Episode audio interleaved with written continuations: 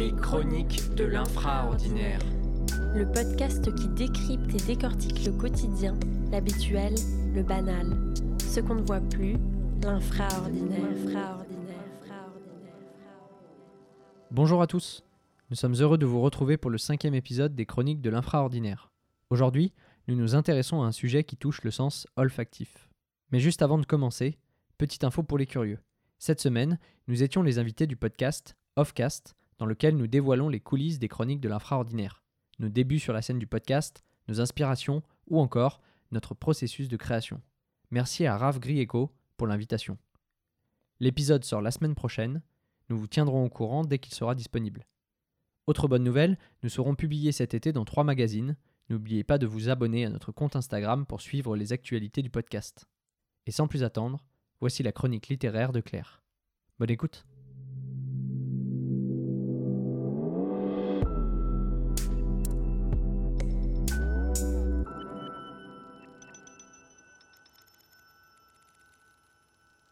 C'est une odeur familière, une Madeleine de Proust traversant frontières et cultures. Si commune et si éphémère. C'est l'odeur de la terre après la pluie. Certains l'identifient à leurs vacances à la campagne, d'autres en profitent chaque jour ou presque, d'autres encore l'attendent des jours durant. Mais parlons de la lève-tôt, cette petite fille qui se lève la première dans la grande maison familiale. Elle y a pensé toute la nuit. Cette nuit-là, il pleuvait beaucoup. Elle savait qu'elle serait le parfum de sa matinée et qu'elle serait la première à en profiter.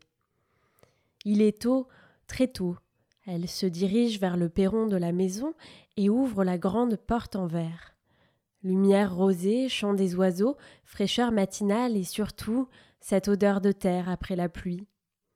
Ses pieds nus touchent la pelouse, puis la terre, chauffée par les premiers rayons du soleil et encore humide d'un déluge nocturne. Quelques gouttes tombent des arbres au-dessus d'elle. Elle s'abrite sous la tonnelle, s'assoit doucement par terre.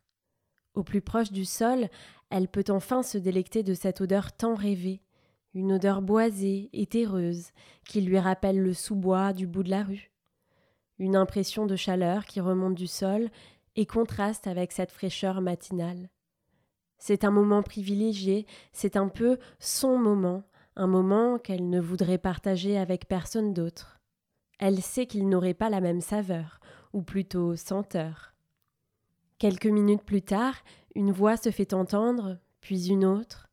Quelques bruits de couverts et d'assiettes, de placards qui se ferment et de volets qui s'ouvrent. Elle devra bientôt partager cette odeur si unique avec le reste de sa famille.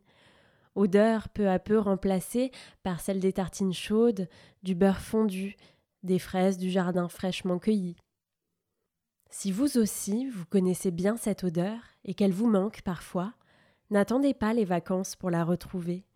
Rendez-vous dans la zone verte la plus proche de chez vous un lendemain de jour de pluie et asseyez-vous dans l'herbe encore mouillée pour un moment de détente assurée.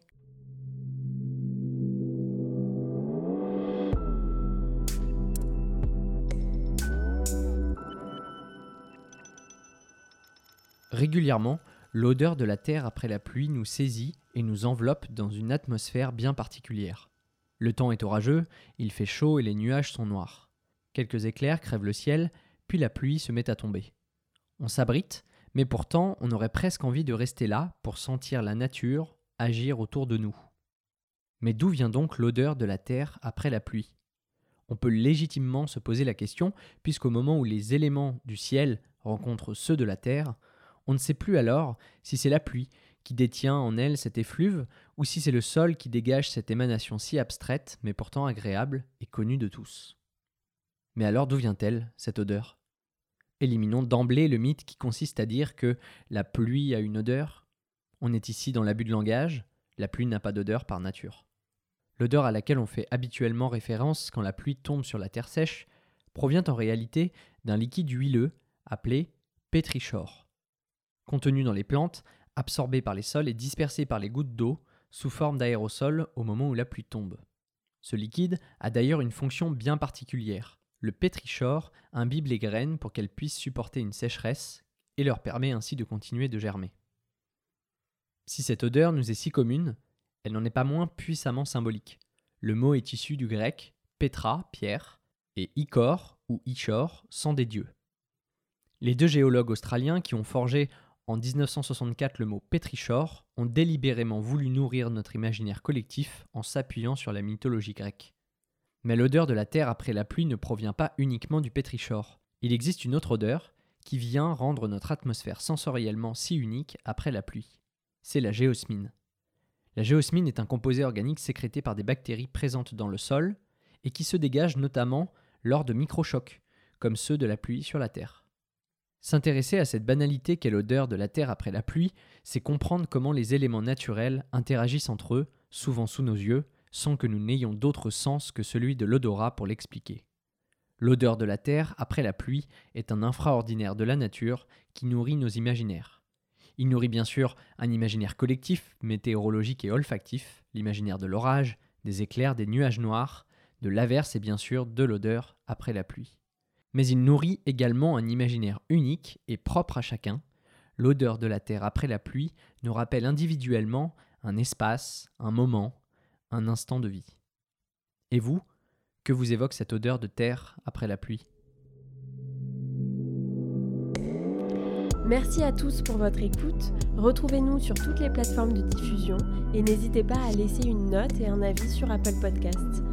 Les Chroniques de l'Infraordinaire est un podcast de Claire Campi et Hugo Bételu. Le jingle est réalisé par Robin Bételu. J'imagine les illustrations que vous découvrez chaque semaine sur notre compte Instagram. À très vite pour le prochain épisode et d'ici là, n'oubliez pas de vous émerveiller du quotidien.